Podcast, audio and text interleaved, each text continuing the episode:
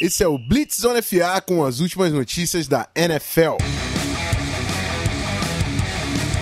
É isso aí, rapaziada. O, o novo coordenador defensivo do Zona FA é o Zimmer, que é Blitz toda hora. Vem mais um Blitz. No dia seguinte, vocês acabaram de ouvir o Blitz falando da troca do Keenan, mas essa sexta-feira não deixou a gente dar uma pausa aqui e já mandamos o Blitz de novo.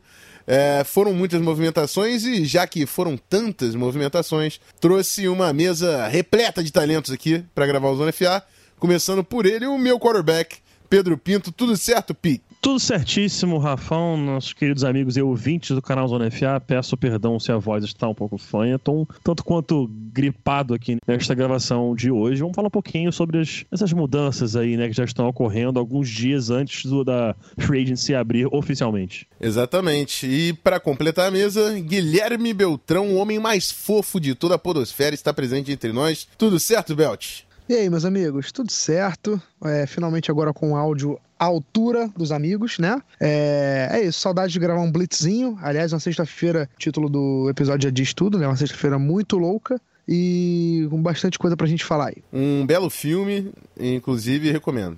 Ice Cube é um, um grande astro do cinema Hollywood. Eu amo, amo muito. Classic, instant classic.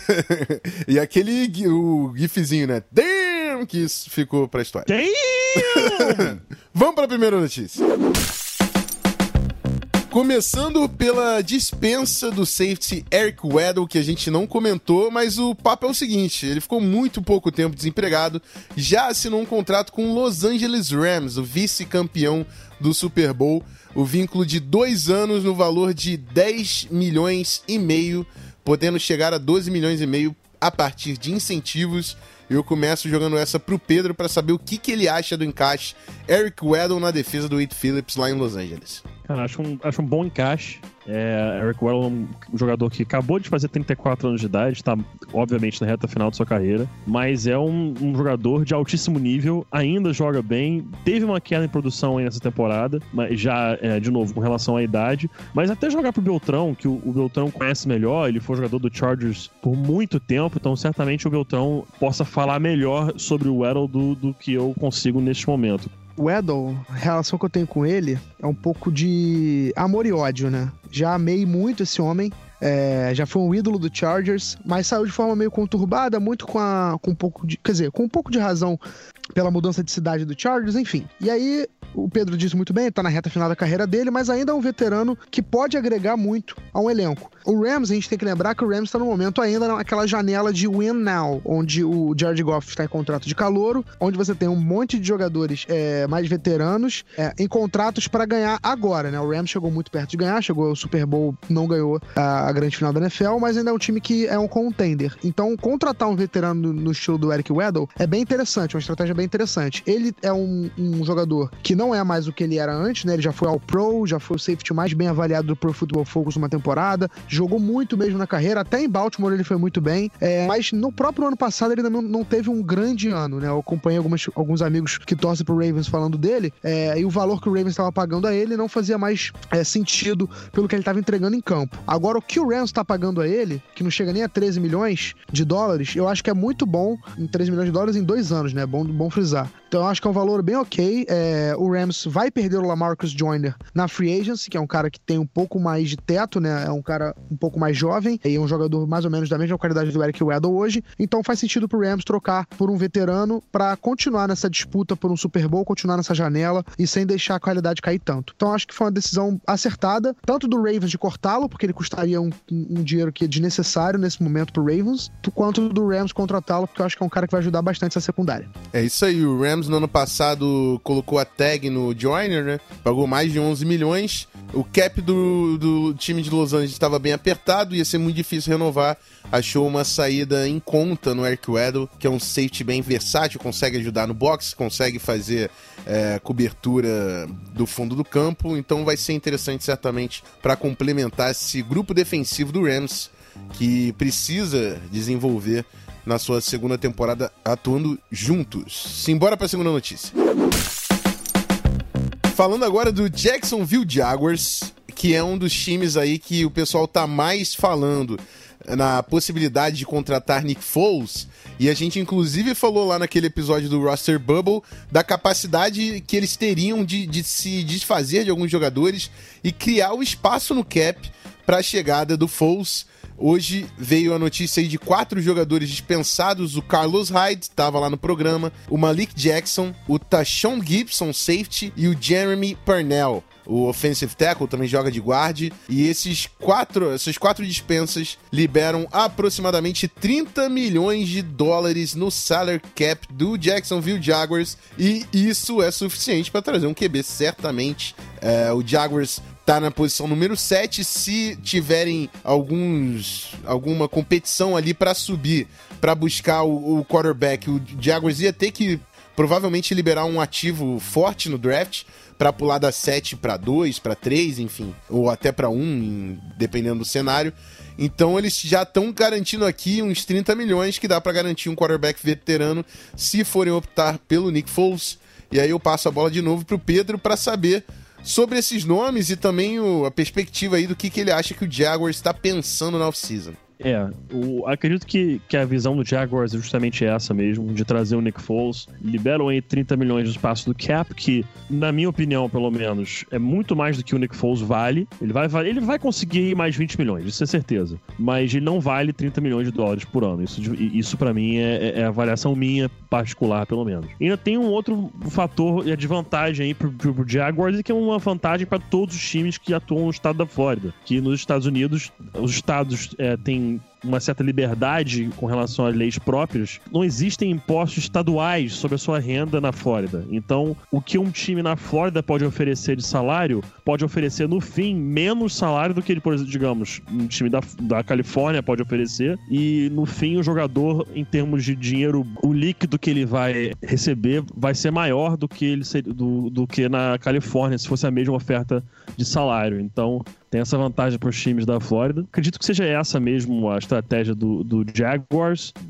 Dispensas aí que o Carlos Hyde acabou sendo pego vindo do Browns. O Malik Jackson foi uma contratação é, de free agency depois do Super Bowl 50 do Broncos. Um jogador que não foi tudo que Jackson não esperava que ele poderia ser. E o que a equipe começa a fazer nesse momento é exatamente isso: criando espaço para trazer um quarterback novo e tentando voltar aí é, a disputar uma vaga no Super Bowl, coisa que eles quase conseguiram é, na temporada retrasada vão tentar aí correr atrás do mesmo em 2019. Beltrão, algum ponto para desenvolver aqui do Jaguars e essas movimentações? Ah, eu acho que mais para tranquilizar o torcedor do Jaguars que pode ter ficado um pouco preocupado com alguns nomes importantes tendo saído, principalmente do Malik Jackson e do Tashawn Gibson, né? Esses dois que até chamaram um pouco a atenção. É, obviamente o motivo é esse que o PP falou, que é para liberar cap space. A gente até imaginava que fosse sair alguns cortes. E o outro, a parte que eu falei de tranquilizar, é só pra gente dizer que tem dois calouros que estão fazendo um trabalho sólido no, no Jaguars que estão prontos para assumir essa titularidade e o Jaguars meio que já estava preparado para isso. Que no caso do Tashawn Gibson é o Ronnie Harrison, safety de Alabama, né? Foi escolha de segundo round do Jaguars, é um cara muito talentoso, já, já tinha assumido algumas situações onde ele já era titular nesse time, já entrava com certa frequência no final da temporada passada. E na posição do Malik Jackson tem o Tavan Bryant, que era o defensive tackle de Flórida, é, também escolhido no primeiro round, né? Ou melhor, também escolhido no round do passado, chega também agora para assumir de vez essa titularidade na posição. Então o Jaguars já estava no draft passado, talvez se preparando para fazer esses cortes, é, ou pelo menos ter uma segurança caso precisasse fazer esses cortes. Sobre o Carlos Hyde, é isso. Eles tentaram trocar o Carlos Hyde, a notícia que saiu mais cedo foi essa, que eles tentaram trocar o Carlos Hyde, só que ele não, não houve é, procura por ele, porque aqueles motivos que a gente já tinha até falado no Russell Bubble, e aí a decisão foi cortá-lo. É isso, só para dizer pro torcedor do Jaguars ficar um pouco mais tranquilo que tem uns jovens aí que estão prontos para assumir a titularidade desse time. É, o menino Taven Bryan gostava bastante na classe do, do ano passado. Vamos, vamos começar a assistir ele aí jogando no nível profissional, vai ser interessante. Mais um Florida Gator aí. Um que não acabou com a carreira no Combine diferente de outros que a gente vai comentar, né? Vai, vai ver o episódio aí. Vamos para a próxima notícia. Bom, a terceira movimentação que a gente vai destacar é a troca do Philadelphia Eagles, mandando Michael Bennett, seu jogador de, de linha defensiva, é, e uma escolha de sétima rodada do draft 2020 para o New England Patriots. É, em retorno, o Patriots envia uma escolha de quinta rodada também no draft 2020. Então, Michael Bennett de Casa Nova, junto com Bill Belichick, é um jogador certamente talentoso, com alguns problemas fora de campo, né? Um cara bem é, vocal, se manifesta né, constantemente, tem muito vestiário e muitas é, muitos donos que não gostam tanto disso, mas o Patriots não teve tanto problema e contou com um veterano aí para ajudar sua linha defensiva com a possível saída do Trey Flowers. Certamente uma ajuda muito bem-vinda em Boston. E aí eu jogo por Pedro. O que, que você achou dessa movimentação, Pete? Acho que a primeira coisa que a gente tem que destacar é que o Patriots faz um, um jogo aí de draft como nenhum outro time. O pessoal já viu esses comentários no, no Twitter hoje é, após o anúncio dessa troca. O Patriots basicamente garante que vai ter uma escolha de terceira rodada a mais no draft do ano que vem. Que o Trey Flowers isso indica que não será é, renovado pela franquia, que vão deixá-lo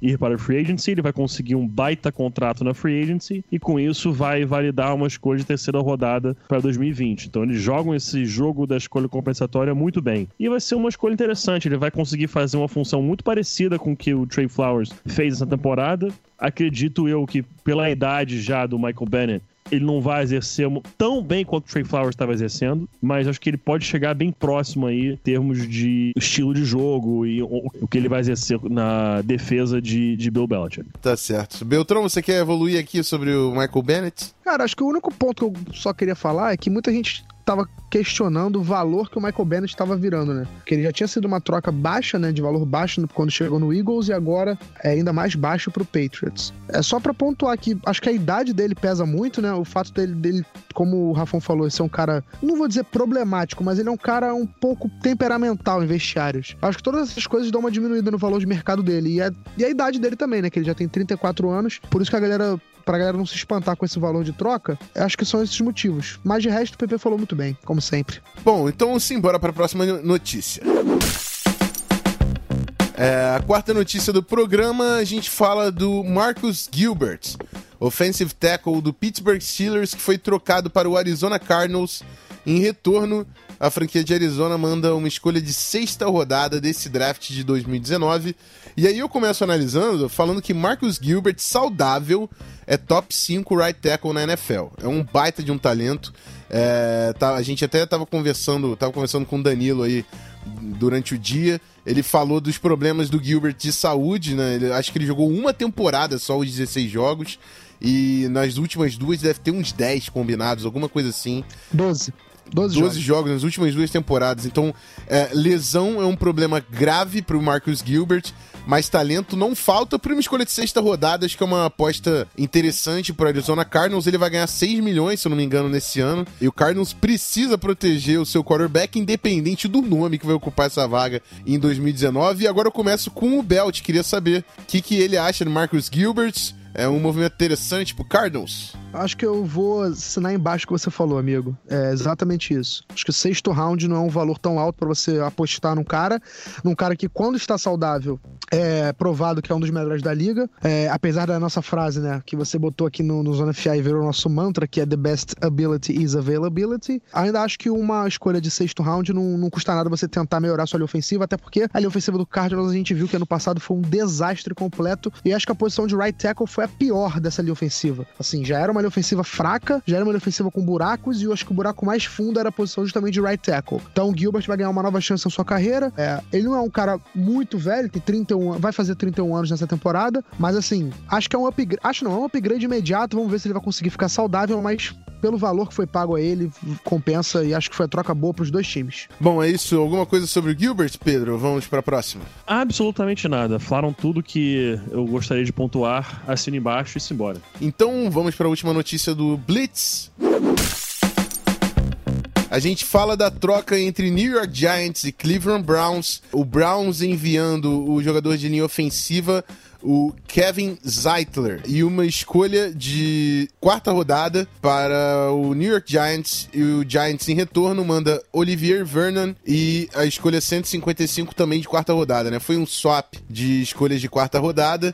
Browns já tinha manifestado a vontade de se livrar do Kevin Zeitler, que é um guarde recebendo quase 10 milhões, ou até um pouco mais do que isso, que é um grande salário. É, o Browns é, draftou o Austin Colbert no ano passado, um cara que precisava de espaço e, e o Zeitler não ia permitir, porque ele já tem o Bitônio do outro lado. Então eles garantem aí um, um desenvolvimento pro calouro escolhido no draft do ano passado, se livram do contrato do Zeitler e ainda adicionam um belo pass rusher no Vernon para fazer dupla com Miles Garrett. Baita troca, na minha opinião, pros dois lados. Eu queria saber a opinião dos meus amigos, começando pelo Pedro, que falou pouco na última. Cara, eu achei uma troca melhor melhor pro New York Giants. Kevin Zeitler é um dos melhores guards que tem na NFL hoje. É um jogador que imediatamente vai melhorar essa linha ofensiva, vai jogar junto com o Will Hernandez, que será o outro guard. Acho que fica bem interessante e mostra mesmo que o Giants está buscando dar mais uma chance ao Eli. Dizer pro Eli, olha, gente está melhorando a linha ofensiva, vamos te dar proteção, você terá suas armas. Se não funcionar agora, ano que vem, tchau. A gente vai se livrar de você, vai te mandar embora, vai te trocar pra onde você quiser, vai te cortar, o que quer que seja, e vamos atrás do quarterback do futuro. Então,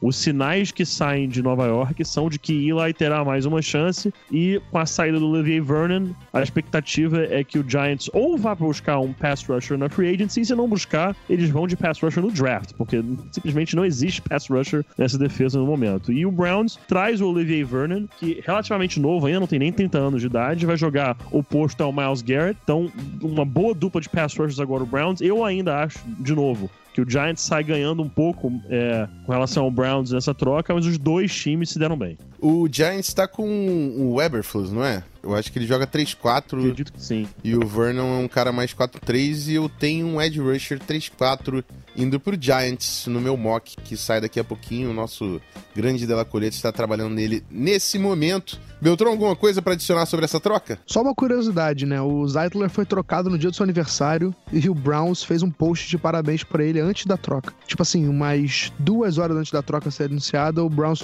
postou no Twitter: Parabéns, Kevin Zeitler, muitas felicidades e muito sucesso com a camisa do Browns. E aí, duas horas depois, a gente tá vindo para Nova York. O Browns é que nem eu. Eu elogio você ao vivo, mas no backstage eu só tô te xingando. É uma, uma parada semelhante. Mas é isso. Vou completar aqui o nosso programa com algumas notícias. Ah, Rafão. Diga só um ponto sobre essa troca. Eu acho que, o, sim, não sei se vocês vão concordar comigo, mas fica com menos sentido ainda o Giants não ter renovado com o Landon Collins depois de ter se livrado do contrato do Olivier Vernon. Porque o Giants poderia a, alegar que estava com problemas no cap, que não ia ter dinheiro para renovar com o Landon Collins e tudo mais, mas agora se livrando do contrato do Olivier Vernon, eu acho que era uma boa para você renovar com o Landon Collins, que era um dos capitães, capitães dessa defesa e um baita jogador. Só essa reclamação a fazer com o Giants aí, como franquia. É, tá certo protesto. É, só para fazer uma correção aqui da informação, eu confundi o Eberflus com James Batcher, que era do Arizona Cardinals. E sim, tem o sistema 3-4. Ele foi inclusive indicado pelo Bruce Arians a assumir como head coach na saída dele lá de Arizona. Está trabalhando com o Pat Shermer, fez um, um belo trabalho na sua primeira temporada. Tenho certeza que fará bom uso da peça que eu coloquei para ele ali acho que seria uma bela escolha na número 6. Vou antecipar que foi o Josh Allen, linebacker, edge rusher de Kentucky. Vamos agora para as últimas notícias. Agora um jogo mais rápido. O Cardinals dispensou o quarterback Mike Glennon, que um dia tiveram a audácia de dar um bom contrato para esse cara, e o safety Anton Beter, que também é conhecido como Matusalém. É, o Lions libera o guarde TJ Lang e o Miami Dolphins dispensou o wide receiver Danny Amendola. A, a pedidos da nossa equipe, eu também anuncio que o Chargers renovou o contrato de Denzel Uhul. Perryman linebacker. E, e, o Pittsburgh Steelers também estendeu o contrato do Marquise Pouncey. Vai receber 11 milhões por ano, alguma coisa assim. Contrato elite que faz jus ao que o Pouncey está apresentando em campo. Sobre essas notícias, alguém a destacar ou deixa o Beltrão começar para falar do linebacker preferido dele? Eu tenho algo a destacar. Sobre o Chargers apenas. Eu ia até zoar, mas tô brincando. A contratação foi muito válida, bem interessante. O Denzel Perryman joga muito. Só isso. Vai lá, Beltrão. É, então. O problema é que ele joga muito quando ele tá saudável. E ele nunca tá saudável, né? Mas enfim, eu achei que era necessário renovar com ele. Até porque ele sempre entregou muito e a defesa do Chargers precisa muito dele. É, os números da defesa do Chargers com e sem ele são gritantes a diferença. Quer dizer, é gritante a diferença. É, e é isso. É, o, já tem que um jogador de linha ofensiva aqui. Eu não vou deixar passar porque eu sou, sou desses. É.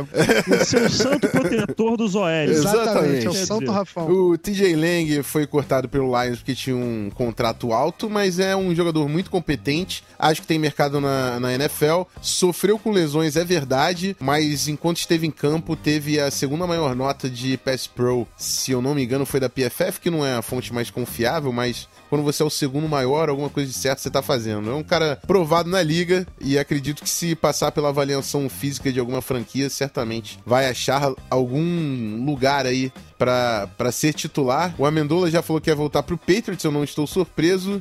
E é isso, né, amigos? Bora para aquele bloco de encerramento. É isso, galera. Final de mais um Blitz. Esse foi um pouco mais, mais alongado do que os outros, né? Mas foram muitas notícias. Agradeço pela companhia dos meus amigos aqui. Pedro Pinto, meu quarterback. É, eu fico aguardando vocês dois também, o mock dos dois, hein, que vai sair o meu. E já prometo aqui, ao vivo, aquele mock conjunto de duas rodadas que vai ser bonito também. Ah, sim. Certamente rolará, certamente rolará. É, o meu mock eu vou aguardar só passar aquela primeira semaninha do Free Agency pra fazer. Eu fui até tentar fazer hoje, mas eu parei pra olhar e falei, cara, quando isso aqui ficar pronto e for subir, já vai ter passado o Free Agency aí não vai valer a pena, porque vai estar tá tudo errado. Então, falei, vou esperar passar a primeira semana de Free Agency, que as maiores contratações é, já terão ocorrido e aí eu faço o meu e vai pro ar. Tá certo, Belt, sempre um prazer, hein, amigo? Prazer é todo meu, Rafão. PP também, apesar de eu não gostar muito do PP. Enfim. Fazer um cacete.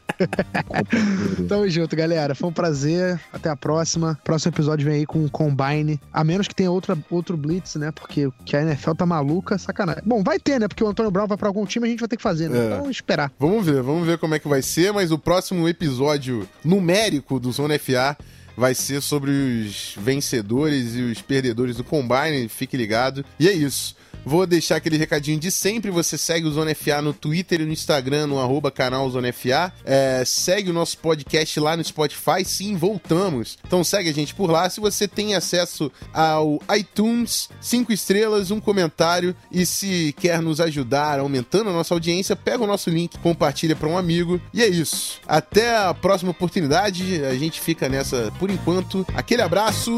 Fui!